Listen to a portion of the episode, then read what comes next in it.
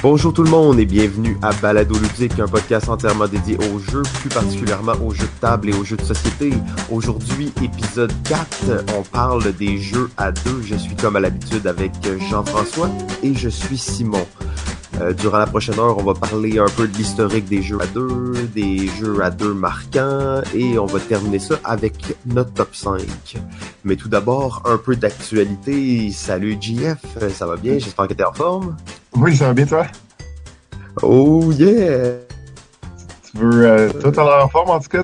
Fait que tu veux commencer avec nous, en nous disant qu'est-ce que hum, tu as fait dans ta semaine? Oh yeah, ben ouais, en fait... Euh, L'autre soir, on s'en allait euh, jouer au disc golf, mais finalement, il y avait plus. Le gazon était un peu humide et tout ça. Et euh, euh, j'ai reçu, en fait, j'ai eu récemment une copie du jeu Molki, les quilles finlandaises, en fait, une copie de Molki, j'imagine, de quilles finlandaises. Ouais, ben, il commence à être temps d'y jouer parce que l'été s'en va bientôt. Ok, c'est un jeu d'été, ça.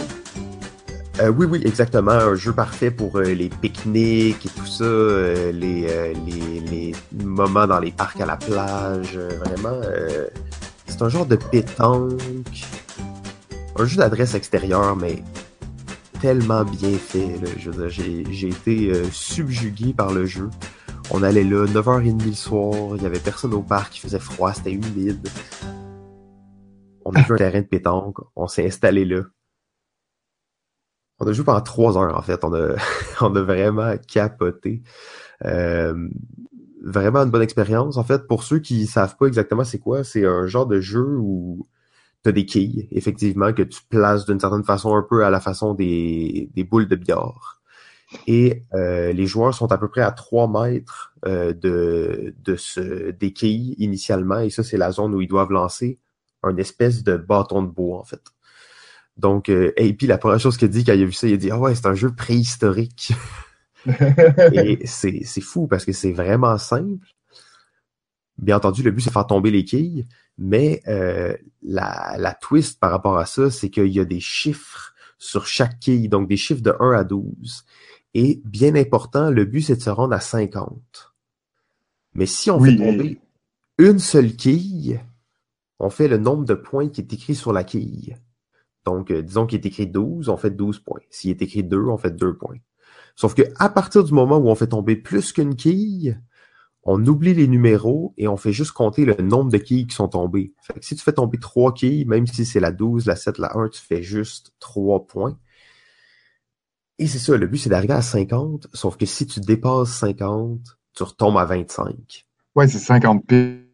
Donc, il faut calculer bien ses affaires avant de, juste tout démolir. Là. Donc, euh, à la fin, quand tu es proche du 50, tu essaies de viser soit une quille ou soit exactement le nombre que ça te prend, pas une de plus. C'est ça, ça, fait exactement. Mal, ça, fait mal quand tu retournes à 25. Là. Euh, oui, oui, c'est douloureux et c'est de là que vient un peu la stratégie et surtout comment les quilles se déploient. C'est que, qu'est-ce qu'on n'a pas dit, c'est que dans le fond, au début, toutes les quilles sont dans un petit paquet, mais après ça, à chaque lancer, on replace les quilles où elles sont. Ouais, où elles sont tombées. Fait plus, euh, plus ça va, plus les quilles euh, se distancent l'une de l'autre.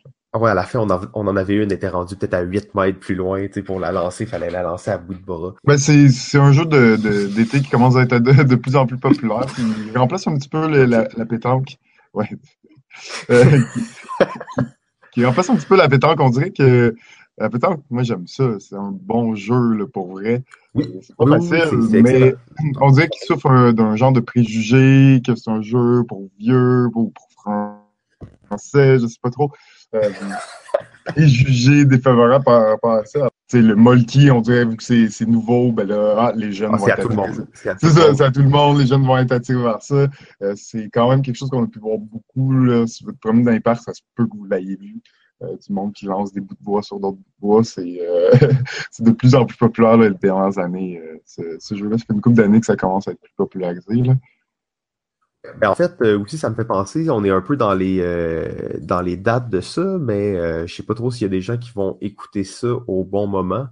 mais le 24 septembre, il y a un tournoi de Molki euh, qui est euh, tenu par le Randolph Animation et la compagnie Sainte Sauvage, qui sont les producteurs en fait des jeux qu'on retrouve le plus au Québec.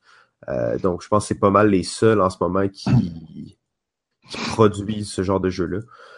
Ben, oui, c'est ça exactement. Le, le, le Sainte Sauvage, dans le fond, c'est une version du Molki, mais qui est faite au Québec avec du bois québécois, une compagnie familiale.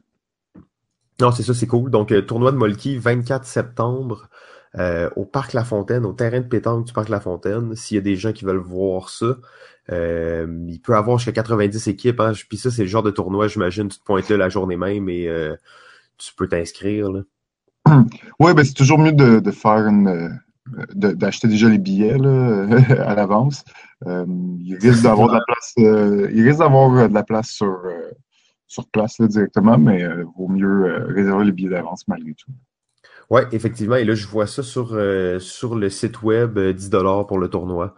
Donc, bon, on fait un peu de, de promo pour ça, mais j'étais juste trop excité par le Molki et cet événement-là est arrivé dans le même moment que mon, mon excitation sur le Molki. ouais, je, ça, tombe bien parce qu'en réalité, ça fait trois ans, si je ne me trompe pas, que le, le tient ce tournoi-là, pas mal au, même date. Là, donc, euh.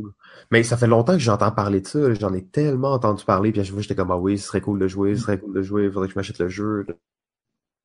Oui, c'est sûr que le jeu. Euh, c'est sûr que le jeu est dans les 60 dollars. Euh, des fois, semble un peu dispendieux, mais bon, je pense que c'est rentable au, bout du compte, puis euh, facile à sortir. Puis, euh, ah ouais, non, mais en une soirée, on l'a presque rentabilisé. Tu sais, je, je voyais les. Euh, et en plus, la, la, la, qualité de. C'est tellement un, un jeu agréable à manipuler.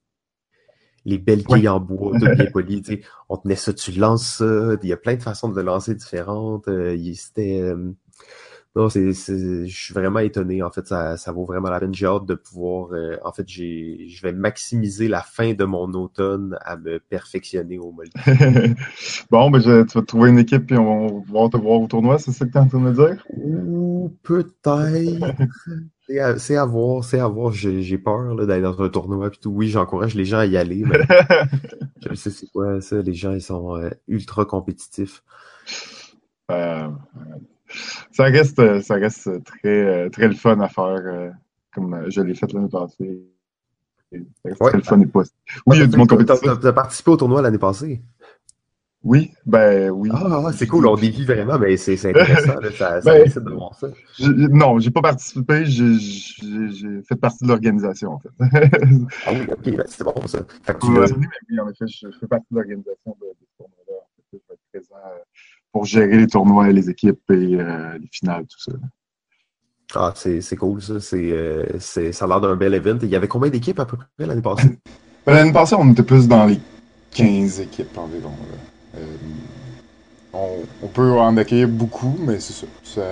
C'est à peu près ça qu'on, à mon avis, qu'on peut s'attendre cette année, peut-être un petit peu plus. Là, qu'il y a eu un petit peu plus de promos et on s'est pris d'avance pour l'annoncer aussi d'ailleurs.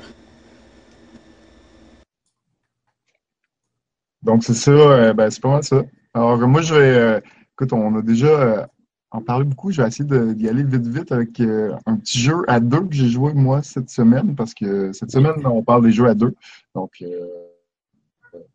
je sais que ça a marché. Donc, j'ai essayé le Caverna Cave versus Cave. Donc, la version à deux joueurs de Caverna. On sait que. Oh, je savais même pas que ça existait, cette version. Ouais, tout, tout récent, tout frais sorti. Rosenberg Agricola, de Caverna, de Havre, de, de Patch, quand même de beaucoup de gros jeux, entre autres, mais il a tendance à faire des versions de deux joueurs de, ses plus gros jeux. C'était le cas avec Agricola qui a vu une version à deux joueurs, le Havre aussi, et maintenant euh, Caverna qui a sorti sa version deux joueurs. Donc j'ai pu l'essayer. Euh, à la base, je dirais que je n'étais pas nécessairement un gros fan de Caverna. Je trouve que c'est le genre de, le jeu qui a beaucoup. Euh, ben, tu sais, ces jeux sont, gros. Il y a toujours beaucoup de choses à faire, beaucoup de tuiles, beaucoup de types d'actions euh, possibles. C'est. Euh, J'aime quand même aimé ça, mon expérience de, Caverna. Mais je suis pas un gros fan. Alors, je, me suis dit, bon, Cave vs. Cave, peut-être, ça va être plus rapide, ça va être plus efficace si on veut. En gros, le jeu pas un placement d'ouvriers parce qu'on place pas des ouvriers, mais en réalité, à chaque tour, il y a un certain nombre de tuiles d'action. Euh, on commence à partir, il y a cinq tuiles d'action possibles. À ton tour, tu en prends une et tu fais l'action. L'autre joueur en prend une autre. On fait ça deux fois. Euh, et on recommence une nouvelle ronde. Quand on commence une nouvelle ronde, on, on retourne une nouvelle tuile d'action. Alors, on les a placées un peu dans l'ordre, les tuiles d'action, euh, pas dans l'ordre, mais de façon aléatoire. Donc, à chaque tour, on a une nouvelle euh, action disponible. Encore une fois, on va recommencer deux actions chaque. Puis plus on avance dans la partie, plus on va faire d'actions. Donc, à un certain point, ça va être trois actions chaque. En gros, on va euh, construire une cave. Euh, on va creuser la cave dans le but d'aller mettre des, des, bâtiments, des, des un peu des, des, chambres qui vont nous produire des ressources. En fait, ça va être beaucoup des, un jeu où on va produire des ressources dans le but de les utiliser pour la transformer en point de victoire. C'est un jeu de point de victoire. Il y a comme six types de ressources dans le jeu. Euh, et une des ressources, c'est le gold. À la fin de la partie, on va additionner les points de toutes nos tuiles, euh, nos tuiles qu'on a réussi à placer dans notre caverne, nous rapportent des points. on va additionner les points de nos, euh, de tuiles et on va additionner ça au, nombre de gold qu'on a réussi à récupérer dans la partie. Alors, c'est vraiment un jeu de gestion de ressources en fait, c'est probablement juste ça. On fait beaucoup, euh, dans le sens que c'est beaucoup. Euh, il y a six types de. On a une track avec 1 à 10, 0 à 10 plutôt en type de ressources, puis c'est beaucoup. OK, on paye deux de ça pour avoir un de ça, on paye un de chaque de trois ressources différentes pour faire telle action. Donc, vraiment, c'est quand on parle de cube pusher, si on veut, c'est vraiment ça que tu fais dans la partie. Euh, honnêtement, j'ai pas été si impressionné que ça. Euh, je trouvais aussi que le premier tour, il y a comme un, truc un peu bizarre où il y a juste une personne. Au premier tour, il y a juste un des deux joueurs qui va pouvoir faire l'action de construire une nouvelle tuile. Ce qui semble un peu débalancé déjà à base. On dirait que ben, construire une tuile, c'est ce que tu veux faire assez rapidement. Et euh, qu'au premier tour, il y a juste un joueur qui puisse le faire. On dirait que c'est quelque chose qui, est bizarre avec ça. Et euh, mais c'était, c'est quand même agréable pour ceux qui aiment beaucoup les jeux de ressources, ceux qui sont vraiment des gros fans de, des jeux de, de, de Uzi Rosenberg. Euh, vont, je pense qu'ils vont euh, trouver leur compte dans ça. C'est un petit jeu, c'est 20 minutes, 30 minutes, donc c'est pas, euh, pas euh, très long à jouer. C'est assez efficace comme, euh, comme jeu. C'est très clean, là, ça, j'ai rien à dire. Mécanique, euh, c'est efficace. L'ergonomie du jeu est, est claire. Au début, on voit beaucoup de beaucoup de symboles, c'est un peu chaotique, mais les symboles clarifient vraiment euh, rapidement. Donc, euh, quand, même, euh, quand même intéressant. C'était mon ma critique de Cave versus Cave Caverne. En fait, ça, c'est peut-être l'apparition vraiment d'un nouveau segment, là. Qu'est-ce que tu veux dire? La critique du chef, genre ça. Euh, ben, peut-être, je sais pas. ouais, j'ai bien écouté ça. En fait, euh, la seule chose que je pourrais te demander, mais je pense qu'on va avoir la chance d'en parler un mais euh, si tu avais à le comparer avec euh, avec euh, Inland Port, le off de joueurs et All Creature Big and Small d'Agricola. Ouais, c'est ça, les deux autres jeux à deux joueurs. Ben, Agricola, ça fait trop longtemps que j'ai joué. Plus trop le comparer.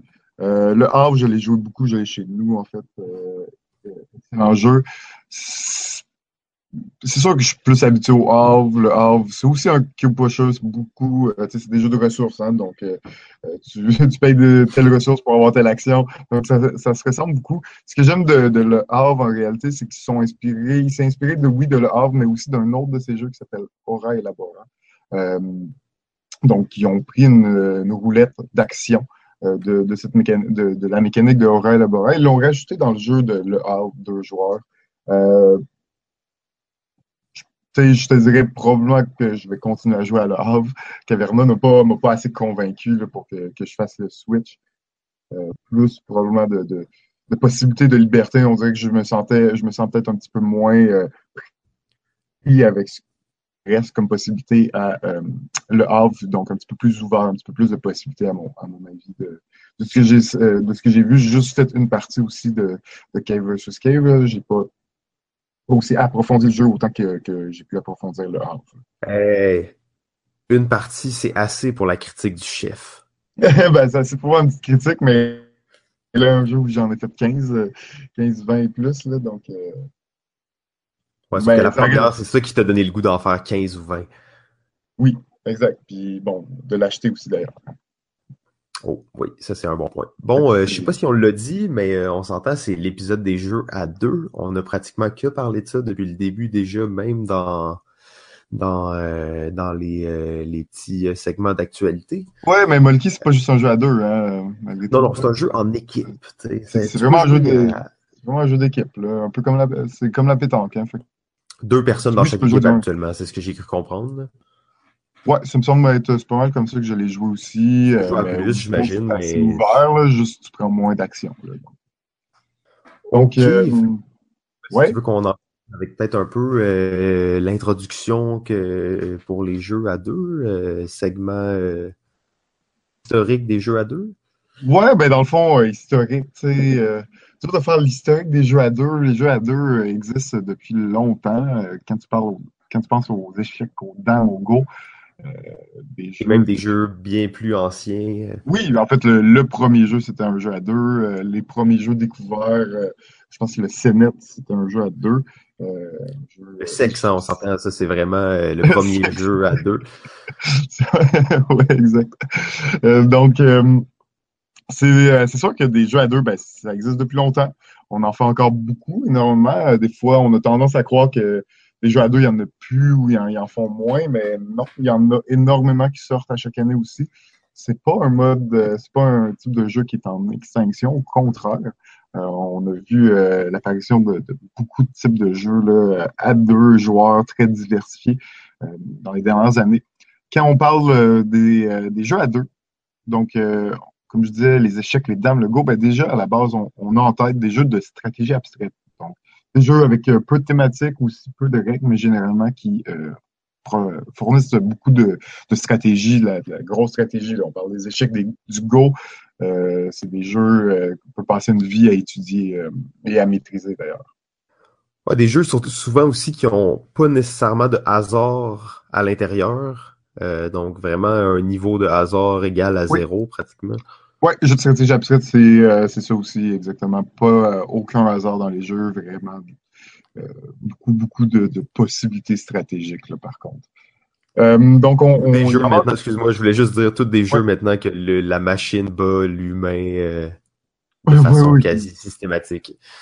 Oui, exact, parce que tout est, est mathématique et calculable d'une certaine façon.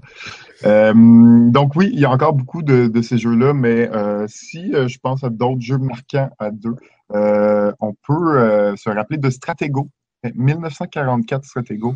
Euh, donc ça date pas, je pense que oui, exact. Et c'est, ça reste un bon jeu, Stratego. Je pense que beaucoup de gens le connaissent, ont joué euh, étant plus jeune probablement. Euh, donc, c'est quand même un jeu marquant avec un peu d'aspect de bluff, déduction en plus. C'est assez Toi, t'as joué beaucoup à Stratego? Ben, je pense que tu as joué plus que moi, en fait. Euh, Ben, de ce j'ai que je me rappelle, on y jouait, on y jouait beaucoup quand on était plus jeune, mais euh, je me rappelle pas avoir eu beaucoup de victoires contre toi. Assez marquant, Stratego, donc euh, jeu à deux. Sinon, j'en ai un autre là, que je pense qu'on va tous se rappeler, Mastermind. Ouh, 1971. Mastermind. Donc, euh, c'est vu réédité à plusieurs reprises euh, au, au courant des, des- des- des dernières décennies. Ouais, de Euh, plein de formes, le Super Mastermind, Mastermind à 4, Mastermind Innovation, il y en a de mini, le mini mastermind. Donc, il y a un peu de tout. Euh, avec ça, un jeu de déduction où un joueur va placer des, des boules secrètement en ligne euh, de couleurs et dans le fond, l'autre joueur va essayer de trouver la combinaison de, de boules de, de quelle couleur. C'est euh, C'est Mastermind. donc gros jeu, gros jeu de déduction. Ensuite, euh, Blood Bowl, 1986 quand même. Hein? Je sais pas si tu as eu la chance d'essayer ce, gros jeu de, football euh, avec des orques, des elfes et euh, le- la version euh, originale. J'ai jamais eu la chance, et en fait, excuse-moi, je pense que le nom il a coupé, mais on parle bien de Blood Ball ici. Blood Bowl, oui, première édition en 1986. Exactement. J'ai jamais même vu en vrai une copie. Tu sais, j'ai vu des photos. Je sais qu'il y a des gens qui jouent dans la, euh, dans la ville et qui se font des tournois et tout ça, mais j'ai jamais eu la chance de voir le, le jeu en tant que tel.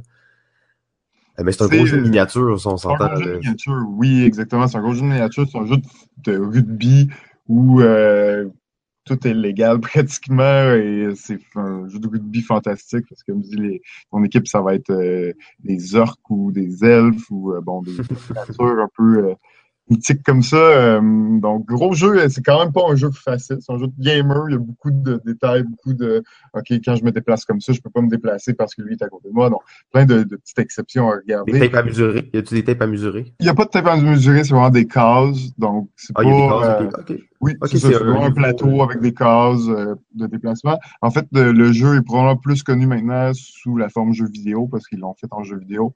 Et euh, probablement que c'est plus fun d'y jouer comme ça parce que tu as tout ce calcul automatiquement. Oui, tu peux voir plus facilement c'est quoi tes options par rapport euh, aux règles. Donc, euh, oui, je pense que c'est plus agréable d'y jouer maintenant. Moi, j'ai jamais joué en vrai, je joue sur, sur l'ordinateur, justement. J'étais content de jouer sur, sur ordinateur. Il y a beaucoup de, beaucoup de trucs à gérer. Là. Donc, c'est beaucoup, beaucoup plus plus accessible sur, sur de nos jours. Sinon, gros jeu marquant. Ben, en fait, euh, juste peut-être euh, pour euh, faire une mini parenthèse là-dessus, tu, sais, tu mentionnes Blood Bowl, mais je pense que le genre des miniatures en entier est, est vraiment important à considérer. Là. Oui, ben oui, absolument. les jeux à deux, là, tu sais, c'est Blood Bowl, c'est emblématique, mais il y en a tellement des jeux à deux sous cette forme-là, en fait, donc de miniatures. Là. Oui, exact. On... Je revenais un peu. Euh, je voulais juste parler d'un petit dernier, les cartes Magic. Ah ouais, ben ça, tu touches à un autre pan complet, le ouais. shot, le Complètement. Ah ouais, exact. Mais là, il faut que je me dépêche, le segment est fini. Donc, le segment est fini déjà. Le segment est fini déjà. les cartes Magic, euh, jeu à deux. Gros jeu, en fait, les cartes Magic, c'est 1993. Ça existe encore de nos jours, encore énormément de monde joue à ça, encore énormément de cartes euh, qui valent euh, beaucoup d'argent. Euh, et on me disait que, justement, récemment, on me disait que les cartes prennent 8 à 10% de leur valeur chaque année. Donc, OK, c'est un investissement stable. c'est un investissement stable pour les prochaines années à venir. C'est d'investir dans l'immobilier. Oui, exact. Les, les, cartes Magic, c'est le futur. taux de croissance stable. Donc, oui, votre euh, carte Magic. Euh, on voit la porte là, au niveau euh, au jeu de cartes, donc de collectibles qu'on appelle les jeux de, où on va acheter des cartes, on va construire notre paquet de cartes en début de partie où on va aller affronter un adversaire, essayer de, tuer l'adversaire avant qu'il nous tue et nous tue nos créatures. Hey, c'est sûr que dans les jeux à deux, je peux pas mentionner les wargames. Quand je faisais mes recherches, là, tu peux pas les mentionner? Je peux, je, pouvais pas, pas mentionner les Wargames. Ah, de pas les mentionner, oui, absolument. Même si je, suis nullement un spécialiste et je connais pas grand chose au Wargame, euh, dans mes recherches, je pouvais pas euh, ignorer la quantité de wargames qui sont sortis euh, dans, depuis les années 70, même les années 60. C'est constant, hein, c'est constant. C'est constant et c'est régulier. Il y en a toutes les années, il y en a beaucoup et c'est des jeux principalement à deux. Donc, euh, on s'éloigne un petit peu peut-être du jeu le plus classique, de jeu de plateau, euh, mais malgré tout, euh, les Wargames ont tellement eu une influence, une importance euh, au courant des années 70, 80 et 90 que je peux pas le je pouvais pas ne pas au moins m'en mentionner sans que je puisse.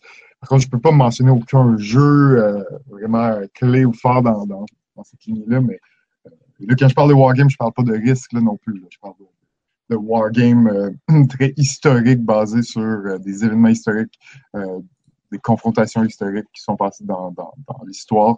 Donc, les jeux, c'est sûr qu'ils ont des systèmes de jeux relativement similaires. Ça va être vraiment euh, l'emballage, si on veut, la thématique et dans quelle situation on se positionne, dans quelle bataille on se positionne qui va faire vraiment la différence d'un jeu à l'autre. Donc, les wargames, euh, grosse influence pour euh, les jeux à deux joueurs. Ouais, et peut-être euh, juste une mini parenthèse sur, sur les Wargames, ça m'a fait penser dans le fond à un groupe de joueurs de Montréal qui s'appelle Stack Academy. ils se rassemblent assez souvent, puis ça découlait des Wargames, leur, leur groupe, c'était vraiment ça au début, mais avec les années, c'est aussi un groupe qui a évolué, donc je vois un peu la, la mouvance entre les wargames et les jeux plus traditionnels de table, euh, c'est en train de se rapprocher. Il y a, y a, de l'influence euh, de, de, part et d'autre, je pense, pour euh, ces, ces, deux grands pans du jeu. Oui, exactement. Et comme on peut voir, les wargames, c'est actif depuis longtemps. Les jeux de société, ça commence à être, sortir un petit peu de, des sentiers battus puis de, de, de, prendre de l'importance, mais les jeux de société comme, ont commencé à vraiment prendre une, une importance plus au milieu des années 90 et euh, surtout euh, durant au début des années 2000. C'est là que le, le, le, jeu de société a vraiment pris son envol et a commencé à être un petit peu plus popularisé, à avoir plein de titres différents à sortir. Les jeux, euh, les wargames en réalité, c'est comme ça depuis longtemps. C'est juste qu'on entend. c'est des communautés établies, en fait. Exactement. C'est juste qu'on entend un petit peu moins parler parce que c'est des jeux euh, ben, il faut, faut être dedans là, pour jouer à ça. Ça reste que c'est ouais, jeux, ouais, euh... c'est des jeux euh, qui peuvent être assez complexes en termes de règles et de densité. Là. Et de temps à jouer aussi, c'est des jeux qui sont assez ah, longs. Oui. Euh, donc, ouais. tout ça fait en sorte que le wargame hein, est toujours un petit peu resté dans l'ombre. Le wargame va attirer une certaine population euh, constamment, mais je, il va jamais là, exploser et toucher le grand public parce que c'est pas des jeux grand public. Des jeux pour des pour initier, si on veut, et pour les historiens qui, qui adorent l'histoire. C'est fait pour eux. Alors, euh, il y a cette. Euh, oui, il y a ce rapprochement qui, qui, se fait un petit peu plus entre, euh, entre les deux euh, mondes et je pense qu'ils se sont beaucoup aussi influencés au cours des, des dernières années. Nous sommes de retour après un petit problème technique, mais c'est bon, on, a, on améliore, on apprend des choses chaque fois, on est habitué de faire de la tech, n'est-ce pas, JF? Ouais, passer des fils. Ouais, c'est ça, exact. Fait que je te, je te laisse reprendre où on était pas mal rendu. Ben, on était rendu euh, pas mal la mention honorable, donc les jeux qui ont euh, pas fait notre top 5, mais qu'on voulait quand même euh, parler un peu, euh, qu'on voulait mentionner. Alors, je sais pas si tu veux commencer ça, Simon? Euh, oui, il y en a euh, énormément. En fait, je me retrouve un peu face au même dilemme que la semaine dernière à propos des jeux coopératifs. Euh, il y en a beaucoup trop. On n'aura vraiment pas le temps de parler de tous ces jeux. donc, je suis un peu hésitant à savoir, mais j'irai rapidement comme ça avec Codename Duet. Oh, le nouveau. Le nouveau. Exact. En fait, j'ai même pas joué. Euh, la seule chose que j'ai j'ai vu de ça, c'est que jeudi dernier, j'ai regardé le live de Etu Game. Ouais. Et ils ont joué à ça. En fait, ils étaient deux, ils ont joué à ça. Et euh, ça, ça a l'air excellent, en fait. Là. Moi, je suis, un, je suis un fan de Codename, mais euh, Codename Duet, là, à deux, coop, euh, tout est là pratiquement pour en faire un jeu un peu compétitif. Ouais, ben compétitif, qu'est-ce que tu veux dire? Non, mais en fait, euh, désolé, désolé, je, je m'exprime, je m'exprime sur des, euh, des choses qu'on a parlé dans les épisodes précédents, mais tu sais, quand tu parlais des, des tournois de pandémie, et là, ah, tu ouais, disais ouais. un des, des premiers jeux coop que tu vois en tournoi. Ouais. Ben là, je me dis, tu sais, Codename Duet, on, ça a, ça a un, un potentiel de ce genre-là aussi. Là. Ouais, peut-être. en effet, ça pourrait, ça pourrait être intéressant. Mais en fait, ce, qui, ce que je me rends compte qui est important pour moi dans les jeux à deux, c'est que le niveau de compétition il soit vraiment bien relevé. Que tu sentes la, la, la tension entre les joueurs? Ouais, exactement. Et que tu sentes le, le niveau d'expertise un peu des joueurs. C'est sûr que euh, j'ai joué aux échecs, j'ai joué au Go, et là, l'expertise, elle est à son maximum parce qu'il n'y a pas d'hasard, mais euh, dans les jeux à deux, c'est encore quelque chose que, qui est important pour moi, en fait, d'aller chercher ce côté-là, de pouvoir se développer dans un jeu. Ouais. Ben, euh, quand même, moi, je ne l'ai pas essayé, j'ai vu du monde jouer et je dirais que ça a l'air euh, parfait, là, ça a l'air excellent. Quand même, c'est déjà un excellent jeu, là. Ils en profitent, puis euh, ils ont sorti l'année passée euh, même Image, donc au lieu d'être des mots. Parce que là, en gros, même c'est un jeu où on, Normalement, ça, on est, il y a deux équipes et chaque équipe va devoir faire deviner certains mots à ses coéquipiers. Euh, et ça va être la première équipe qui va de, deviner tous ces mots qui va l'emporter. Mais dans Codename, euh, donc, ils ont sorti une version où c'était pas des mots, mais des images qu'il fallait deviner. Et là, ils viennent de sortir la nouvelle version euh, co-op, euh, qui est de retour aux mots, mais qui est maintenant on va avoir des plusieurs mots à faire deviner en commun. donc, je sais pas si tu avais vu là, les, les, les, les grilles, justement.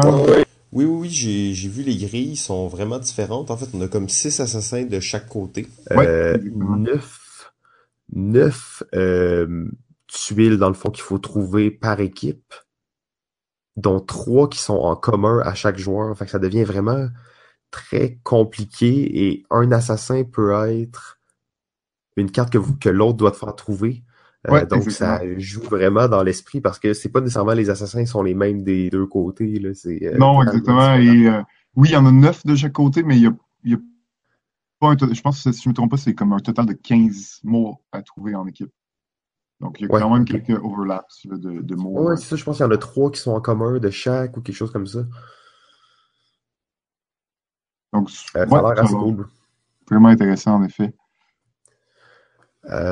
Peut-être un des, des jeux aussi à deux que qui est quand même assez important de parler, je trouve, c'est Hive.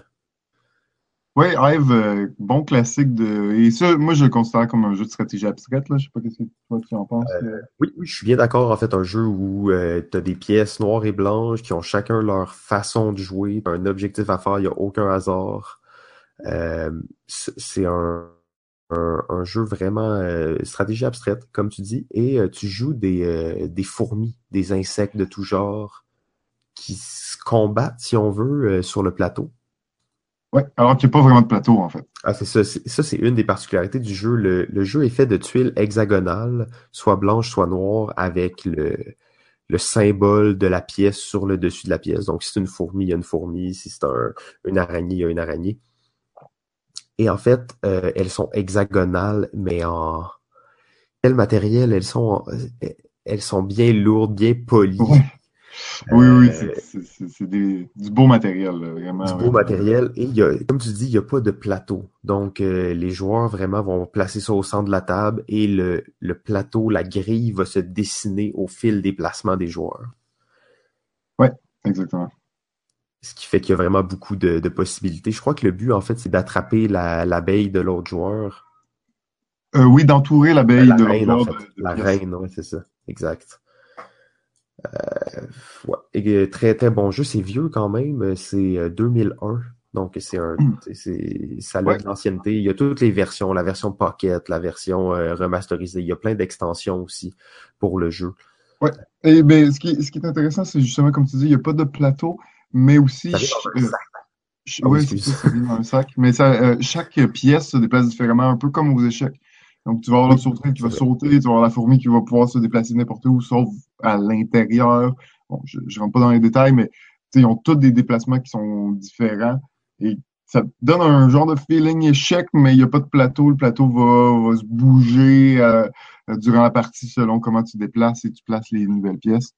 Euh, c'est pas un jeu facile et c'est un jeu euh, très agressif aussi. Je te dirais, il y a pas de. Dans ce jeu-là, tu peux pas vraiment te défendre. la meilleure défense, c'est l'attaque. C'est d'attaquer parce que l'autre, il va être obligé de réagir, puis pendant qu'il réagit, il t'attaque pas. Donc, c'est vraiment un jeu assez, euh, assez compétitif, là, avec un très bon niveau d'ailleurs, et ça, ça s'améliore de game en game. Donc, ça rentre dans, ça fait partie de de tes critères pour un jeu à deux, je pense qu'il fit bien là-dedans. Donc, euh, peut-être euh, un petit dernier. As-tu un. Je sais qu'il t'en a beaucoup que tu voudrais parler, hein, moi aussi, mais euh, il y en a ah un, dernier encore une fois, on n'a pas le choix. On doit caler un épisode 2 des, des, jeux à deux, un épisode bonus, dans le fond, où on fait juste passer à travers tous ces jeux-là. Ouais, fait que t'en, as un dernier. On avait parlé de, de la Havre deux joueurs. Je sais pas si toi tu l'avais joué beaucoup. Euh, euh oui, oui, j'allais jouer beaucoup euh, le Havre deux joueurs. Euh, pas énormément. Là. Je dois avoir joué peut-être une quinzaine de parties. j'ai bien aimé. mais je sais pas trop, pour une raison obscure, j'ai j'ai pas réussi à embarquer. C'est sûr que les jeux à deux, hein, la meilleure façon d'embarquer, c'est de jouer avec la ou quelques mêmes personnes. Donc, euh, deux ou trois personnes qui vont commencer à jouer en même temps puis qui vont dire ok c'est bon on se lance on joue à ça intense pendant euh, deux trois mois. Euh, j'ai pas eu vraiment la chance d'avoir ça avec l'œuvre Inland Port deux joueurs. Mais j'ai trouvé ça quand même vraiment vraiment original. Ouais, ben, tu sais, comme moi, je l'ai, fait que je, souvent, on, un de nos amis en commun, André Philippe, donc euh, souvent, c'est notre petit jeu d'introduction avant un autre jeu où euh, on est rendu Ah quand même ouais, assez cool. habitué, fait qu'on s'en a fait beaucoup ensemble, fait qu'on est rendu avec le- un bon niveau, là, justement, là, comme tu disais, de, les jeux à deux, c'est le fun de pouvoir comme un peu progresser là-dedans, ben, on- aussi, c'est le fun de pouvoir progresser avec une autre personne qui a le même niveau, là, de- ça fait les games plus serrés, puis plus, euh, on, on s'en rappelle encore de certaines games. Là. Donc, euh, je suis même plus sûr qu'il est, encore achetable, dans le sens qu'il commence à dater là, un petit peu ce, jeu-là. Euh, mais euh, c'est mon petit jeu d'introduction avant des, gros jeux euh, à deux que je vais d'ailleurs vous parler dans mon top 5. Je pense qu'on peut enchaîner tout de suite vers, vers ça. Déjà, on est rendu au top, top, top, top 5. Alors, top 5 de nos meilleurs jeux à deux. À ce jour, bien entendu, on n'a pas joué à tous les jeux et on a laissé de côté les jeux, les jeux euh, qui se jouent à plus de deux joueurs. Donc, euh, JF, sans plus attendre, le numéro 5. Ouais, alors mon numéro 5, c'est un petit jeu de cartes et de ressources qui s'appelle J-Pour. Euh, Dans J-Pour, les joueurs, euh, on va être amené à accumuler des cartes de ressources. Il y a six types de ressources dans le jeu et on va devoir euh, d'accumuler des cartes dans nos mains dans le but de vendre des lots de ressources. Idéalement, plus on a de cartes de, de la même ressource, plus de points on va euh, récupérer. Donc, c'est euh, un petit jeu à deux joueurs. On parle d'une trentaine de minutes. Euh, avec un aspect de gestion de ressources et gestion de, de main, euh, dans lequel on, dans ce jeu, tu ne pourras jamais avoir plus que sept cartes en main. Et ça va être vraiment euh, un peu ta gestion de main là et à quel point tu vas profiter des cartes dans le marché, parce que dans le marché, il y a toujours cinq cartes face visible que tu vas pouvoir aller soit euh, récupérer une ressource de, du marché, soit faire un troc, donc échanger des chameaux ou des ressources de ta main pour aller récupérer d'autres ressources euh, du marché et échanger ces cartes-là, donc, ou euh, vendre des ressources. Donc, ça, c'est les options que tu peux faire à, ton tour. Euh, c'est une des trois options que tu vas faire. Euh, vraiment un beau petit jeu. Moi, j'ai joué beaucoup, euh, surtout sur Internet. Il y a un site qui s'appelle Board Game Arena qui propose plein de, de, jeux de société en ligne. Justement, j'ai joué beaucoup euh, en ligne. C'est encore plus rapide, mais euh, c'est un jeu aussi que, que j'apprécie jouer en personne vraiment, vraiment efficace comme, comme jeu. Ceux qui aiment les, les jeux de gestion de ressources, souvent, c'est des jeux assez, euh, assez lourds, si on veut, au niveau des règles, au niveau de la longueur des parties. Euh, lui euh, se fait, comme je dis, en une vingtaine, trentaine de minutes, assez rapide et très, très, très serré. C'est encore un jeu où, justement, plus tu vas jouer, plus tu vas gagner en expérience et connaître les meilleures stratégies, donc plus c'est facile de gagner contre des nouveaux joueurs. Donc, c'est encore aussi un jeu que là, tu veux vraiment euh, avoir, un, avoir une autre personne euh, contre qui, euh, de ton niveau, là, contre qui t'affronter pour, pour ce jeu-là. Donc, J pour en cinquième position pour moi. Cinquième position, euh, pour moi, en fait, se retrouve sur la liste de GF un peu plus haut. Donc, on va voir ça plus tard. Numéro 4. Alors, mon numéro 4, ben, c'était ton numéro 5 et c'est le jeu Star Realm. Alors, Star Realms. Euh, Star Realm, euh, fait un gros, euh, quand même un gros buzz qui est sorti euh, il y a peut-être trois ans. Euh, là, on entend un peu moins parler oui. déjà 2014. Oui, 2014, ouais, c'est ça, exact. C'est un jeu euh, qui a fait un gros buzz. En effet, euh, euh, le buzz est un petit peu fini sur le jeu, mais il reste euh, quand même un, un excellent jeu. donc, de, de, deck building, c'est un jeu dans lequel les joueurs commencent avec les, le même nombre de cartes, en fait, les mêmes cartes en main. Puis, durant la partie, on va aller acheter de nouvelles cartes. Donc, il va constituer notre paquet de cartes pour l'améliorer. En gros, on a des vaisseaux spatials. On va essayer de faire le plus de dommages sur la base ennemie. Et chaque joueur commence avec une base de 50 points de vie. Premier joueur qui détruit la base ennemie va remporter la partie. Alors, euh, moi-même, n'étant pas un gros fan de deck building, j'avais beaucoup, beaucoup accroché sur celui-là. Je sais pas d'ailleurs pourquoi, particulièrement. C'est fou parce que, que c'est le c'est un deck building absolument standard. C'est. Oui, exact. Il n'y a rien, puis il y a, pas. Euh, il y a rien de très compliqué euh, avec ce jeu-là, puis il n'est pas si original au niveau mécanique, mais pourtant, euh, pourtant il, a, il a réussi à introduire beaucoup de gens là, au, au deck building, là, je pense. Ouais, j'ai j'ai vraiment adoré ce jeu-là, moi aussi. Euh, j'ai joué beaucoup. En fait, on jouait sur l'application mobile avec euh, avec Alain à Job. Quand on revenait dans le métro, on avait le temps de se faire deux games des fois entre euh, Côte-Vertu et euh, Saint-Henri, métro Saint-Henri.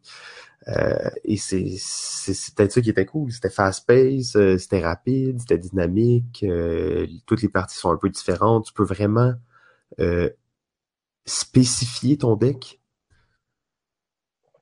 Ouais, ouais, ouais, ouais, ouais. Et puis très, euh, beaucoup de rejouabilité, hein, malgré que c'est tout le temps un peu les mêmes cartes qu'on voit. euh, tellement d'options, euh, tellement de possibilités stratégiques aussi dans le jeu-là. Oui, exact. Beaucoup de combos intéressants. C'est ça, très simple, mais très, très accessible. Le jeu s'explique en 5 minutes, mais après 15 games, t'es encore en train de penser à des stratégies qui peuvent être cool, puis tout ça. Ouais, je suis bien d'accord. Star Rim reste. Ben là, je sais qu'ils ont, ils ont, ils ont sorti. Star c'est un jeu à, deux, euh, à deux de base. Tu peux acheter un deuxième jeu et pouvoir jouer à quatre. Je sais qu'ils ont sorti des extensions qui rajoutaient bon, un mode coop, euh, d'autres nouvelles cartes, donc euh, beaucoup de nouveaux ma- matériel pour le jeu. Et ils ont sorti, euh, je pense un an après, euh, le Star Rim Colonize, si je me trompe pas. Oh, ça, j'ai pas vu ça. T'as pas vu ça passer? Ben, c'est euh, c'est un peu un genre de reboot. C'est pas le- c'est le même jeu mécaniquement, mais euh, de ce que j'en ai compris, ils ont beaucoup boosté là, les, les cartes. là. Les cartes sont plus puissantes, ils ont plus de, de, de trade, ils ont plus d'attaque, puis euh, donc c'est un petit peu plus violent. Les deux paquets se mélangent, mais on m'a dit que ça se mélangeait pas si bien que ça à cause de la différence de vraiment de puissance là, entre les deux euh, entre les deux types de jeux. Oh, il y a des cartes qui sont peut-être un peu trop faibles ou quelque chose comme ça. T'es mieux de Ben, jouer avec ça. Euh, Ben, dans Colonize, les cartes sont beaucoup plus fortes. Fait que quand tu les mélanges avec le, le, le paquet de base, le jeu de base Star Rim, ben, bon, les cartes de base, ça paraît qu'ils ont, ils ont, sont un petit peu euh, moins intéressantes. Là. hmm. Donc, euh, est-ce que toi, tu conseillerais plutôt d'aller, euh, si mettons, j'ai pas Star Realm encore, est-ce que je devrais plus m'acheter juste le petit deck de base qui ont sorti au début ou me poigner la boîte, euh, la boîte Colonize complète? C'est une bonne question. En fait, euh, c'est, il y a, il y a quelque chose qu'on n'a pas parlé aussi. Euh, je sais pas si tu en as entendu parler du jeu Hero Realm. Hero Realm non plus? Non? Ah, là, on dévie, mais c'est bon, on Oui. se prend, on se prend une petite déviation pour Hero Realm. T'as l'air, euh, l'air motivé par ça. Ben, j'en parlais parce que euh, j'ai pas vraiment le choix. Il pas, il fait pas partie de mon top 5 parce que euh, j'ai joué plus à Star Realm et c'est vraiment Star Realm qui m'a introduit à ce plus ce genre de, de jeu-là au deck building. Hero Realm m'a pas. euh, Ah, Star Realm, Hero Realm, ok, je viens de comprendre, j'avais pas catché, c'est la même série, c'est genre le même Ben, jeu, ça. mais dans une autre thématique. exactement, Hero Realm, c'est la même compagnie. Ils Ouh. reprennent encore une fois le même jeu. Là, ils ont changé la thématique complètement. C'est une thématique plus euh, médiévale, 2016. fantastique. Euh, c'est oui, exactement, c'est tout récent. Et dans Hero Realm, ben, le jeu vient déjà à la base à quatre joueurs. Tu peux jouer parfaitement à deux. comme à Hmm. trois, comme à quatre. Et même que les extensions, c'est des, des decks personnalisés. Donc, normalement, dans un deck building, tout le monde commence avec les mêmes 10 cartes de départ. Ça, c'est assez classique. Euh, mais là, ils ont, dans les extensions, c'est OK, ben toi, t'es tel type, donc tu commences avec ces 10 cartes-là. Toi, t'es tel autre type, tu commences avec ces 10 cartes-là. Donc, il y a des, déjà des variations là, dans, dans, dans, dans le jeu de base. Donc, je vais en parler un peu parce que je pense que je conseillerais plus aux gens de, de regarder. Realm parce que c'est mécaniquement la même chose. Les cartes sont similaires, les factions sont similaires. C'est juste que le design est plus à jour. ouais. Euh, plus à jour, il vient avec un 4 joueurs. Aussi, le truc qui marchait pas dans Star Realm, c'était le, le système de points, le système de, Hmm, de points de cartes. vie. Ah oui, ça c'était Ah, de terrible. C'est absolument, absolument terrible. J'ai vu ça la première fois, j'étais comme, c'est Je quoi? Jouais ça? surtout sur l'application, je dois avouer. Ce problème-là, il était pas présent, fait que Ah oui, exact. Quand tu joues à Star Realm, en fait, tu joues pas avec les cartes, tu vas downloader l'application gratuite, puis tu, gères ton point de vue avec une application. là. C'est c'est absolument terrible. Au moins, dans Hero Realm, ils ont fait ce qu'ils devaient faire, c'est-à-dire qu'il y a une carte euh, avec les points de vie, puis tu prends une autre carte pour cacher, puis chaque fois que tu vas perdre des points de vie, ben, tu vas descendre la carte, puis ben, ça, ça révèle des chiffres plus bas de points de ouais. Si ok, c'est c'est clair, plus mon expression, mais à mon avis, c'était ce qu'ils auraient dû faire dans Star Realm, là, déjà à la base. Donc, au moins, ils se sont repris dans Hero Realm. Fait que, bon, c'est sûr que là, c'est deux thématiques différentes. Si t'aimes plus l'espace, vas-y avec Star Realm. Si t'aimes plus le médiéval fantastique, ben vas-y plus avec Hero Realm. là. Je pense que ça serait ça mon vrai conseil, en fait. Ouais, vu que ça se ressemble pas mal, là, euh, Exact. L'avantage de HeroRam, encore une fois, comme je dis, ben, quatre joueurs dans la boîte, c'est assez euh, un petit peu plus euh, malléable, si on veut. Bon, c'est sûr que j'en parlerai pas trop, mais je considère quand même que c'est une aberration, les jeux de cartes euh, comme ça qui se jouent à plus que deux. Euh, j'ai, en tout cas, on aura plusieurs épisodes sûrement pour en parler, emmener, on parlera des jeux de cartes et tout ça, mais je peux pas accepter ça. Ouais, ouais, ouais, ouais. Je comprends, je comprends. on va, on va reparler éventuellement. là. C'est bon, on va enchaîner sur le top 5. On a Star Realms, excellent jeu. Euh, procuré. Euh, Sûrement qu'il doit être dur à trouver en plus maintenant, euh, 2014. Ah non, Oui. non, il est encore, euh, il est encore Ah oui, il est encore dans les boutiques, ok. Magnifique. Euh, mon numéro 4, en fait, se trouve sur la liste de GF un peu plus haut. Numéro 3. Euh, alors, mon numéro 3, c'était aussi ton numéro 4, et c'est le jeu Pat, Patchwork. Patchwork. Uwe Rosenberg. Yeah. Euh, ça, c'est probablement mon jeu préféré de Yusei Rosenberg. Peut-être une, ab- une aberration pour euh, les gros fans de cet auteur, mais euh, Patchwork, c'est un vrai chef-d'œuvre. là. Je veux dire, Qu'est-ce que tu veux de plus? C'est parfait, non? Ah, c'est c'est pas pour rien qu'il y ait les deux dans nos tops. C'est un jeu vraiment élégant, euh, qui est en plus pas un jeu vraiment de ressources, là, comme on, comme on pourrait le voir sur les autres jeux habituellement de, Ouais. de Uwe Rosenberg.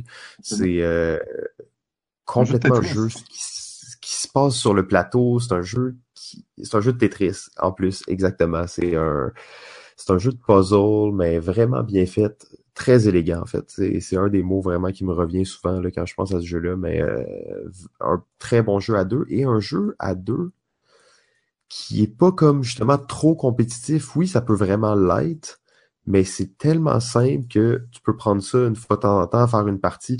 Moi, je dis c'est le, le jeu de couple parfait. Ouais, ben, il faut dire qu'il y a plus ou moins d'interaction entre les deux joueurs. Donc, tu fais pas mal ton truc de ton bord. Oui, il y en a un petit peu. Oui, tu peux voir ce que l'autre a besoin, puis tu peux faire en sorte de ne pas lui donner ou de le bloquer euh, les, les tuiles qu'il aurait besoin. Mais bon, ça reste que, comme tu dis, euh, euh, comme tu dis, le, le, le- c'est pas le jeu où, là, où tu te sens vraiment compétitif, puis là, euh, c'est pas comme Star Realm, justement, où c'est un jeu de confrontation, puis on, on s'attaque directement, là. Donc, Ah, c'est un peu plus léger, hein. C'est, c'est, on, en après-midi, on est relax, on se fait une petite partie, c'est le fun, c'est un peu comme un jeu faire d'après-midi. C'est ça. vraiment ça que je pense aussi. Patchwork, jeu d'après-midi, en couple. Euh, très bon que-. Que j'aime beaucoup aussi de, de jeu, c'est que justement, ça va plaire aux gamers comme aux moins gamers. Le jeu est assez facile pour être assez accessible à tout le monde, euh, mais va quand même plaire à du monde qui préfère les, les plus gros jeux ou les jeux plus stratégiques. Comme il plaît à tout le monde. Fait que c'est comme un passe-partout. C'est extraordinaire. On parlait de, de Star Realm, même, même J-Port, pour moi, c'est pas des jeux aussi accessibles que, que Patchwork, puis qui va plaire autant à des, mettons, des, des joueurs plus débutants. Ah ouais, non, Patchwork, c'est vraiment, c'est parfaitement au, au bon endroit. là. Ça peut être assez stratégique, ça peut être assez tranquille. Euh, un jeu presque contemplatif, c'est vraiment intéressant comme truc. C'était mon numéro 3. Ok, mon numéro 3, et en fait, on va vraiment rester dans la thématique. Euh, j'ai malheureusement pas le nom en français, euh, mais c'est Agricola All Creature Big and Small. Oui, comme on en avait parlé, euh, la version deux joueurs de Agricola. Exactement, Uwe Rosenberg aussi. Euh, en 2012, c'est vraiment la version d'Agricola, deux joueurs. J'ai jamais été un très grand fan d'Agricola. Pas tant que je respecte pas la qualité du jeu, mais plutôt que c'est jamais un jeu vraiment dans mon réseau qui a été joué, auquel j'ai vraiment joué activement. J'ai joué quelques parties, mais sans plus. Et euh, Agricola, deux joueurs, en fait, euh, j'ai dû jouer une soixantaine de parties. Euh, j'ai et j'ai joué toutes les parties avec une personne pratiquement. Euh, donc on a joué toujours les deux ensemble. Ça a été vraiment une, une confrontation, si on veut, mais une rivalité amicale qui nous permettait de grandir à travers le jeu. Euh, un jeu très complexe, euh, mais qui peut être résolu. Et c'est un peu ce qui fait que je joue plus maintenant. Donc, je mets un jeu dans mon top 5 auquel je ne joue plus et je jouerai sûrement plus jamais. Euh, mais je pense que le l'expérience. qui a été. Ben, il y a vraiment des, des actions, des chaînes d'actions qui sont comme convenues de faire si tu veux remporter la partie. Un peu comme aux échecs, tu peux pas faire n'importe quoi. Là-dedans, t'es es très limité dans le nombre de choses que tu peux faire à partir du moment où tu as joué une cinquantaine de parties. Dans le sens que si tu fais pas ça, à ce moment-là, tu es sûr de perdre. Et dans les premiers tours du jeu, c'est pratiquement les dix premiers tours sont toujours pareils. Ouais, ok. Je... Euh, bizarrement, j'avais peut-être un peu ce feeling-là avec Caverna, euh, Cave vs Cave. Euh, ben, tu as joué une game de ça. Ouais, puis ça te prend pas 50 parties là, pour avoir ce feeling-là. C'est un peu cette impression-là que j'avais. Ok, c'est ça. Mais tu vois, c'est ça la différence entre ce que je considère un jeu que tu veux mettre dans un top 5 et un jeu qui est comme peut-être qui va passer un peu inaperçu. C'est qu'avec Agricola, deux joueurs, qu'est-ce qui était cool, c'est qu'à partir de la 35e game à peu près, on, on commençait à voir qu'il y avait des patterns. Et là, vers la 50e, on commençait à les avoir maîtrisés. Euh, sauf que ça, c'est énorme comme nombre de parties. Euh, oui, Un petit jeu à deux comme ça, euh, jouer 50 parties dans, dans ma tête, c'est le genre d'expérience que les gens devraient faire parce que c'est très intéressant, très bien fait, absolument cool à découvrir. Et euh, je veux pas trop délirer, en fait, je veux garder ça très premier degré. Mais une chose avec les jeux vidéo, c'est que la plupart des jeux vidéo se terminent. Ils ont une fin. Mais dans les jeux de société, on retrouve pratiquement jamais ça. Sauf que je trouve que quand tu arrives à l'atteindre, c'est intéressant parce que c'est clos. Ça a été une belle, euh, une belle histoire. Ouais, et ça te permet de passer à autre chose et en essayer d'autres. En même temps, faire 50-60 parties d'un même jeu, euh, il n'y a pas beaucoup de jeux qu'on peut dire qu'on a fait ça. Non, c'est ça, exactement. Moins d'une dizaine. Donc, euh, c'est sûr qu'à un certain point, les jeux, là, quand tous les jeux, il n'y a pas beaucoup de jeux qu'après 50 parties, tu peux y jouer, puis tu dis, ça va être encore nouveau, puis ça va être différent, puis ça va être, euh, comme à un moment donné, oui, c'est des jeux. Puis après 50 fois, tu as, fait le tour un petit peu, là, euh, oui, c'est ça, mais en même temps, c'est ça, je le recommande à tout le monde, top 3. Euh, Agricola, euh, All Creature Big and Small. Yes. Numéro 2. Alors, mon numéro 2 se trouve euh, en ce moment numéro 9 euh, sur le site Board Game Geek et c'est le jeu Seven Wonders Duel. Alors, la version à deux joueurs du euh, célèbre jeu Seven Wonders de, l'auteur Antoine Boza. Alors, Seven Wonders Duel, c'est la version faite pour deux joueurs parce qu'il y avait une version deux joueurs, il y avait des règles pour deux joueurs mais euh, l'auteur, je pense qu'il n'était pas satisfait de, sa version, il voulait faire un jeu vraiment euh, expressément fait pour deux joueurs, donc il a créé Seven Wonders Duel et c'est, encore une fois, je, vais le dire, c'est un chef-d'œuvre. C'est sorti, euh, c'est sorti, dès que c'est sorti, dès ma première partie, j'ai fait Wow, c'est exceptionnel. Euh, Seven Wonders, c'est un jeu de draft dans lequel on va recruter des cartes à tous les tours. Et ce genre de, de mécanique-là se, se transmet mal à deux joueurs normalement. Euh, ça va souvent, passer par un troisième joueur fictif qui n'est pas là, qu'on va jouer ses cartes quand même. Bon. Alors que dans Seven Wonders Duel, ils ont remplacé cette mécanique-là par une mécanique de, comment dire, de arbre technologique, si on veut, de, de, de embranchement, de. Comment tu dirais, Simon? Ben, je dirais de placement en pyramide de cartes. Ouais, c'est ça. Ouais, c'est le terme que je cherchais. Étalés en genre d'éventail pyramidal, donc les cartes se superposent et il y en a qui sont pas accessibles parce qu'ils sont temporairement cachés par d'autres cartes. Exactement. Et à chaque fois que tu, à chaque tour, tu vas être obligé de prendre une carte. Tu vas, avoir plusieurs types d'actions possibles, mais peu importe l'action, tu vas prendre une carte de la pyramide.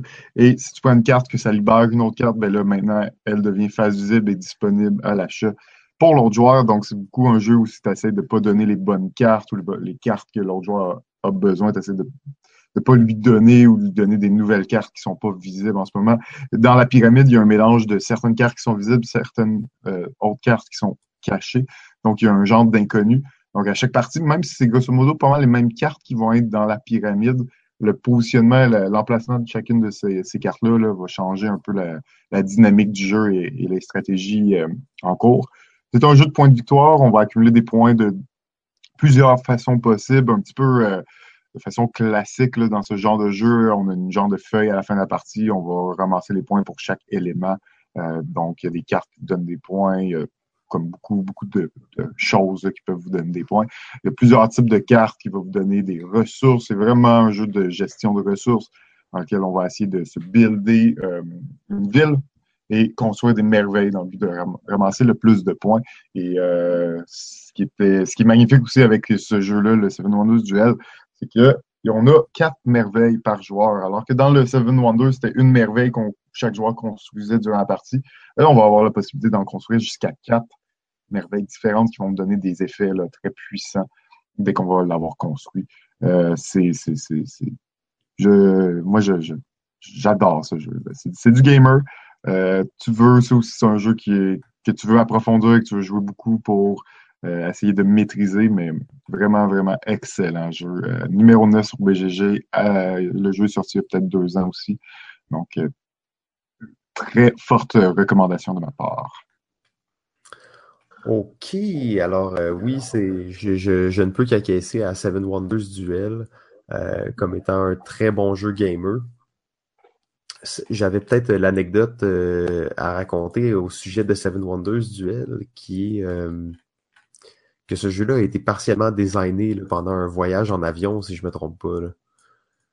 Je sais pas si Oui, entre Antoine Boza et Bruno Catalan. Euh, donc, quand euh, Bruno Catala était venu à Montréal, il avait raconté que dans un en revenant d'une convention, quelque chose comme ça, dans l'avion, euh, Antoine Boza lui avait parlé qu'il il voulait faire une version à deux du jeu. Et ils ont commencé à le designer dans l'avion. Donc, c'est quand même des, histoires assez cool de création. Puis on voit que ces gars-là, c'est vraiment des, des maîtres de leur art.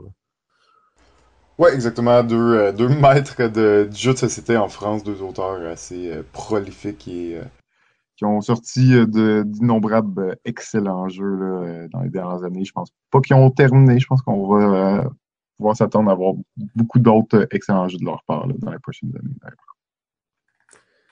Absolument. Et en fait, ça l'enchaîne avec mon numéro 2, qui est un jeu français, mais pas des auteurs qu'on vient de parler là, en fait. Euh, qui est le jeu Seasons, euh, qui est fait par Régis euh, Bonassé. Rapidement, un petit mot, c'est pas un auteur très connu, même s'il a fait des jeux assez connus, mais tout récemment, il vient de sortir Dice Forge.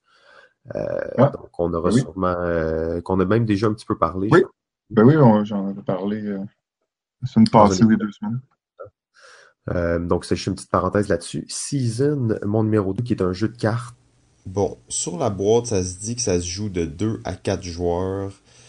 Mais bon, vous me connaissez, je peux pas vraiment accepter ce mode de jeu-là. Dans ma tête, Season, c'est un jeu à 2 joueurs. C'est un jeu dans lequel les joueurs incarnent des magiciens. Dans une compétition de magie. Euh, jeu très compétitif, mais où euh, une des particularités de ce jeu-là, c'est que t'as pas de deck à proprement dit. En fait, au début de la partie, il y a un draft. Et ça, c'est les seules cartes pratiquement que tu vas avoir dans la partie où il y a des moyens d'aller en piger plus, mais tu les piges toujours dans la même pile que l'autre joueur. Euh, donc c'est un jeu où les deux joueurs sont à égalité au départ d'une certaine façon. C'est pas chacun se pointe avec euh, son deck euh, propre à lui. Je trouve que c'est une des particularités intéressantes de ce jeu de cartes là. Je, je, suis un fan de Season en fait. C'est un jeu où la thématique est très bonne. Ah, il y a deux extensions officielles et une mini-extension pour ce jeu-là. C'est un jeu qui se joue beaucoup en ligne, en fait, sur euh, le site Board Game Arena. Énormément de joueurs de season euh, jouent sur le site. Toutes les extensions sont présentes. Euh, malheureusement, je crois que c'est un jeu qui va peut-être arrêter de se développer. Peut-être que la, la base de fans n'est pas assez grosse, mais quand même, il y a des gros fans de Season dans le monde qui sont très intéressants à rencontrer. D'ailleurs, une petite parenthèse là-dessus, il y a une, euh, une, extension non officielle, en fait, qui est euh, le même nombre de cartes qu'on retrouve dans, dans le jeu et dans toutes les extensions. Il y a une extension faite par les fans qui a été approuvé par les, les designers, par le designer officiel de Season. donc ça c'est vraiment intéressant parce que ça crée un tout nouveau paquet de cartes à explorer. c'est ça. Et ça s'achète, ça, ça se download, c'est. Ça se print and play, en fait. Ça se print and play, cette expansion-là. Euh, un des, euh, le, je dirais, je crois, le champion canadien de Season lors de la dernière compétition de Season qui date euh, sûrement d'il y a deux, trois ans parce que justement, la compagnie fait plus vraiment d'événements pour ce, ce jeu-là.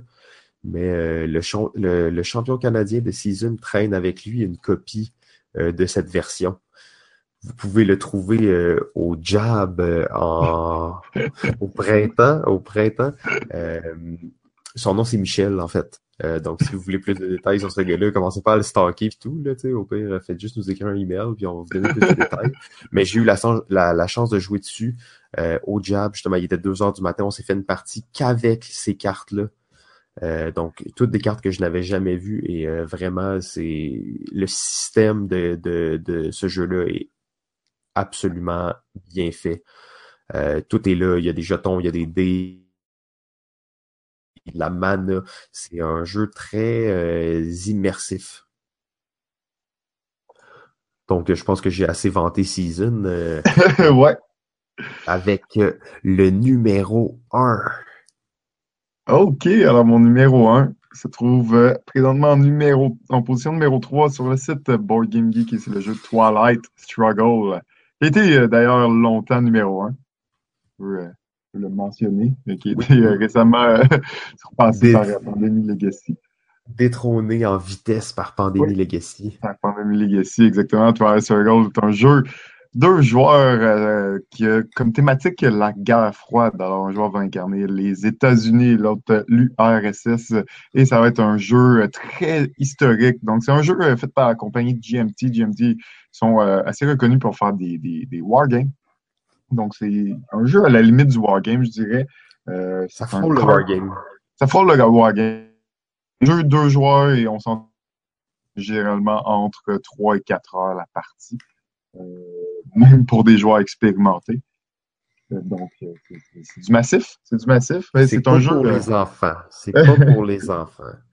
C'est un jeu euh, très intéressant justement euh, à cause de ce côté historique-là. C'est un card-driven game dans lequel, euh, à ton tour, tu vas jouer une carte. Tu vas jouer la carte soit pour son événement, pour l'effet marqué dessus, ou pour ses action points. Donc, chaque carte a un numéro entre 1 et un numéro action point, ben, dans le fond, va te permettre de rajouter de l'influence. C'est une map du monde, en fait. C'est c'est la map du monde. On va essayer de gagner de l'influence dans le plus de pays, avoir le plus d'influence dans des régions spécifiques euh, pour que quand les cartes de scoring sortent, ben, d'avoir la majorité dans une région va te procurer des points.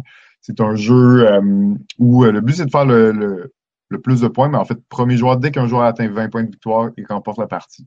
Mais le système de points est fait comme un, tir à la soupe. Là. Le, quand on tire euh, un bout de ficelle puis qu'il y a deux équipes. Dans le sens que euh, quand un joueur. Si fait un point, toi, tu perds un point. Là. Ouais, c'est ça exactement. Fait que si toi, tu as trois points, moi, j'en fais deux, ben là, toi, tu as un point. C'est. c'est pas vraiment le premier qui fait 20 points parce que tu vas en perdre à cause que l'autre joueur en fait. En réalité, fait que c'est d'amener la track jusqu'à plus de 20 points que l'autre joueur. Donc, avoir un différentiel de 20 points supplémentaires. Euh, ou, ben, évidemment, il y a une fin naturelle là, après euh, plusieurs tours. Euh, on va faire un dernier scoring à la fin du dernier tour et le joueur qui, qui, a le plus de points en fait entre les deux qui va remporter la partie. C'est euh, assez assez phénoménal comme jeu, comme étant comme je suis un peu un amateur du, de cette de cette portion historique de la guerre froide, j'ai quand même lu et regardé plusieurs documentaires à, ce sujet-là. Ben c'est super le fun parce que les cartes, c'est des événements qui sont réellement passés, c'est des situations qui sont réellement passées. Euh, il y a une genre de timeline de sorte que dans le jeu, il y a la early war, il y a la mid war, il y a la late war, il y a comme des, moments dans cette guerre froide. Euh, donc des nouvelles cartes apparaissent dans chacun de ces moments-là pour un peu euh, copier ce qui est arrivé, ce qui est arrivé historiquement. Euh, donc euh, vraiment un vrai, un vrai gros jeu de gamer, de geek, euh, de confrontation. Ça reste un jeu, tu sais, la guerre froide. c'était plus ou moins une guerre, donc c'est vraiment une guerre plus d'influence dans le monde, de, l'influence du communisme et du capitalisme. C'est vraiment ça, et on le ressent euh, extrêmement bien dans ce jeu-là. Donc, euh, Twilight Struggle, c'est euh, de loin mon numéro un dans les jeux à deux joueurs. oui, en fait, j'ai joué très peu à Twilight Struggle, mais on en a souvent parlé ensemble, j'en ai souvent entendu parler, je vois la, la profondeur et la qualité de ce jeu-là. Euh, ça me fait penser à euh, mon numéro 6, en fait, sur ma liste que je n'ai pas euh, mis, bien entendu. Je l'ai changé juste avant qu'on commence le numéro 5, qui était 1960, The Making of the President.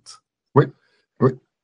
Qui un système relativement similaire. Hein. Ben, moi, je dirais que c'est un genre de d'enfant simplifié de Twilight Struggle. C'est le même le même designer d'ailleurs.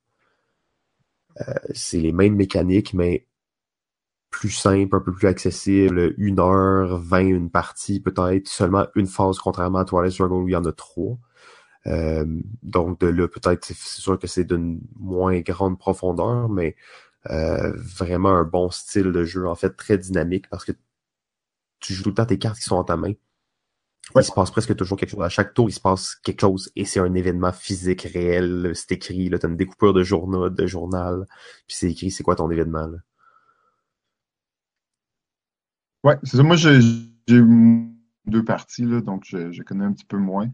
Euh, mais oui, euh, ça me semblait relativement le même système, avec quelques petits twists là, assez originaux aussi là, dans, dans, ce jeu-là. Là. Il, a fait, euh, tu, tu l'as coupé au, à la dernière seconde, c'est ça. Il, était, il me semble qu'il était dans ton top 5. Là. Euh, oui, oui, c'est ça, exact. Juste avant qu'on commence le top 5, je l'ai coupé, en fait, là, j'étais comme, ok, c'est bon, non, c'est... Parce que ce jeu-là aussi, il est arrivé une chose, j'ai joué avec la même personne avec qui on a joué à Agricola, All Create Tu l'as résolu, ce, ce jeu-là aussi, non? Exactement, en fait, et on l'a résolu à une toute petite chose qui rendait le jeu un peu je veux pas dire insipide parce que c'est un autre jeu qu'on a abusé. On a dû jouer euh, 30, 35 parties peut-être, qui est quand même beaucoup pour un jeu de cette taille-là. Euh, il était rendu un peu euh, un peu moins dense. On aurait dû peut-être se mettre à Twilight Struggle en fait. ouais, c'est ça. Puis euh, si je peux me permettre une, autre petite parenthèse aussi, qui est un jeu qui est sorti l'année passée qui s'appelle 13 Days qui est une version euh, très condensée de Twilight Struggle et en fait qui se concentre sur euh, la crise des missiles à Cuba. Donc c'est un peu euh, ils prennent un peu les mécaniques de Twilight Struggle, mais le mettent dans un jeu de 45 minutes, vraiment basé sur cet événement historique de la crise des missiles, mais avec un peu le même système de cartes, mais bon, avec des, des nouvelles mécaniques, mais 13 Days qui est aussi euh, peut-être un petit peu plus accessible, puis euh, qui va chercher un peu cette thématique et ces, mécaniques-là de, de Twilight Struggle. Ah, ça a l'air ça a l'air intéressant. Tu as joué, non? Tu as, eu la chance de jouer? Hein? Oui, j'ai eu la chance de jouer malheureusement juste une fois. J'ai pas rejoué vraiment beaucoup depuis. donc, ça reste que je, je, je risque plus de jouer à Twilight Struggle qu'à 13 Days parce que je, j'ai des, euh, j'ai des amis euh, qui jouent, donc euh, j'ai du monde qui joue relativement régulièrement, disons, pour, pour un jeu de cette ampleur, mais ouais, c'est ça. Comme je suis déjà très fan de Twilight Struggle, c'est pas le genre de jeu que je vais acheter ou que je vais avoir probablement, mais ça peut plaire là, à, du monde qui cherche cette expérience-là, mais d'une façon un petit peu plus condensée. OK, donc mon numéro 1, est classé 297e sur BGG. Euh, euh, pour ceux qui me connaissent ou pour ceux qui ont écouté les autres euh, épisodes avant, il n'y aura pas de surprise. C'est innovation. Il n'y a pas de surprise. Innovation, on pourrait même dire maintenant innovation de luxe, donc de luxe avec toutes les expansions. J'en ai parlé déjà, je crois, dans deux épisodes précédemment, donc je ne veux pas trop m'éterniser sur innovation, mais Bon, c'est sûr que sur la boîte, c'est écrit de 2 à 4. Mais ça, je peux encore moins l'accepter pratiquement. Euh, le seul mode que je peux accepter à plus de deux joueurs, en fait, c'est le mode à 4 en équipe de 2. Euh, ça, ça c'est intéressant, mais bon. C'est un mode vraiment intense. Il euh, faut être très motivé. Si vous êtes plus que ça, jouez à d'autres choses. Mais à deux, jouez à ça. profondeur euh, très grande. Encore là, un jeu de cartes. Euh, je suis vraiment un fan des jeux de cartes, mais je me rends compte avec le temps, j'aime bien les jeux de cartes dans lesquels il n'y a pas nécessairement l'aspect justement de builder un deck. donc les gens se présentent et le jeu, c'est un c'est le jeu, il, est autosuffisant. Là. On s'entend si tu veux jouer à la plupart des jeux, euh, même les living card games comme mettons euh, Netrunner ou euh, Summoner War ou Ashes, Rise of the Phoenix, même ces jeux-là qui sont vraiment des jeux en boîte, pour vraiment l'apprécier, il faut que tu montes ton deck. alors que dans Innovation, tout comme dans Season, qui était mon numéro 2, il n'y a pas cet aspect-là. Et donc, à chaque fois, les gens se présentent et tout est accessible à tout le monde. Toutes les options sont là, sont devant toi. Tu peux jouer le deck que tu veux à chaque partie en fonction des options qui s'offrent à toi. Et euh, ça, je trouve ça vraiment intéressant dans un jeu comme ça. Et Innovation le fait très bien en offrant vraiment plusieurs chemins différents pour atteindre la victoire. Euh, avec les expansions maintenant plus que jamais. Euh, donc, je vais sûrement continuer à vanter innovation pendant euh, plusieurs épisodes, mais euh, pour ce qui est de mon top 1, dans notre top des jeux à deux, il n'y avait pas photo finish, comme on dit, c'était innovation qui prenait la place. Ouais, ouais, ouais. Mais bon, bon, bon. Te dire que tu as choisi deux. Numéro 1, numéro 2, c'est des jeux qui se jouent de 2 à 4. Je sais que tu l'acceptes pas. Non, j'ai rien du fait qu'en plus, on s'est dit, on parle des jeux à deux jeux qui se jouent à deux, pas des jeux 2 à 4, pas des jeux 2 à 4 qui sont bons à deux, des jeux qui se jouent à deux, et là, numéro 1, numéro 2, tu enfreins cette. Comme tu m'as reproché certains de mes tops les dernières euh, semaines, je vais en profiter pour le faire à, mon tour. Euh, forcer, puis pas mettre ces deux jeux-là, non? J'étais persuadé que tu allais revenir là-dessus, mais en réalité, c'est que sur la boîte, c'est écrit ça, mais je ne recommande pas aux gens d'y jouer à plus que ce nombre-là. C'est, vous allez gâcher l'expérience. Si vous êtes plus, jouer à autre chose. Il y a des meilleurs jeux à jouer. Si vous êtes deux, jouez à ça. C'est, là que c'est le savoureux. Bon, c'est correct. C'est correct. On va, l'accepter de toute façon. Pour la dernière fois qu'on va voir Innovation sur tes listes, je pense. Exactement, exactement. Donc, euh, on va le voir à chaque épisode. ouais, mais... J'aimerais revenir un peu. Euh, je pense qu'on a comme dépassé un peu le temps. Euh, on va peut-être couper quelques bouts au montage, donc je peux pas vous dire exactement à combien de temps on est rendu dans l'épisode. Euh, mais bon, je pense que c'était pas pire. Il nous restait encore énormément de choses à dire. je pense qu'on n'aura pas le choix de faire, comme on a dit un peu plus tôt dans, dans, dans l'épisode, un épisode où on fait juste parler de jeux à deux qui sont dans les listes qu'on a là, parce qu'il y a beaucoup de jeux très intéressants qu'on n'a même pas eu la chance d'aborder. Ah ouais, exact. Ah ouais, des, des gros, euh, des gros morceaux, là, juste euh, pour les nommer, là, disons, la série des Mr. Jack, euh, le, Mage War, aussi, le Lost City, certains jeux de, de stratégie abstraite aussi qu'on n'a pas mentionné comme Antama Santorini, euh, euh, Rise, exactement. Moi, j'aurais voulu parler de jeux à la Stratego, euh, dont euh, Lord of the Ring, The Confrontation et Confusion. mais ce sera pour un autre épisode. Ah ouais, c'est chiant. on fait juste nommer des jeux de même. Bam, bam. allez checker sur BGG. allez checker sur BGG si ça vous intéresse. on va faire un épisode là-dessus. Un avant-goût d'un épisode qu'on ne sait pas quand on va le faire. un, un, jour, un jour, ça va arriver. OK, donc euh, est-ce qu'on est pas mal euh, à la fin de l'épisode? Oui. Bon, ben, euh, merci tout le monde. J'espère que vous avez euh, apprécié cet épisode euh, de la semaine. C'est un projet qu'on essaie d'améliorer à chaque fois et de donner de l'information le plus pertinente possible et intéressante. On est encore en phase d'apprentissage. vous pouvez nous suivre principalement sur Facebook, Balado Ludique. pour télécharger notre podcast, il y a plusieurs options. RZO, Balado Québec, iTunes, nous-mêmes, YouTube.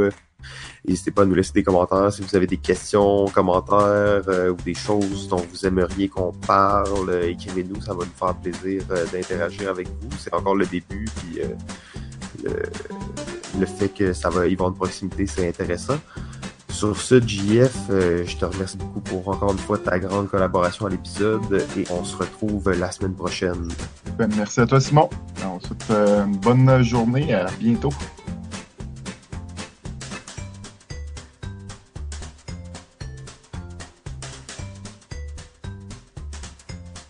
OK, ben, euh, ciao tout le monde et continue à jouer.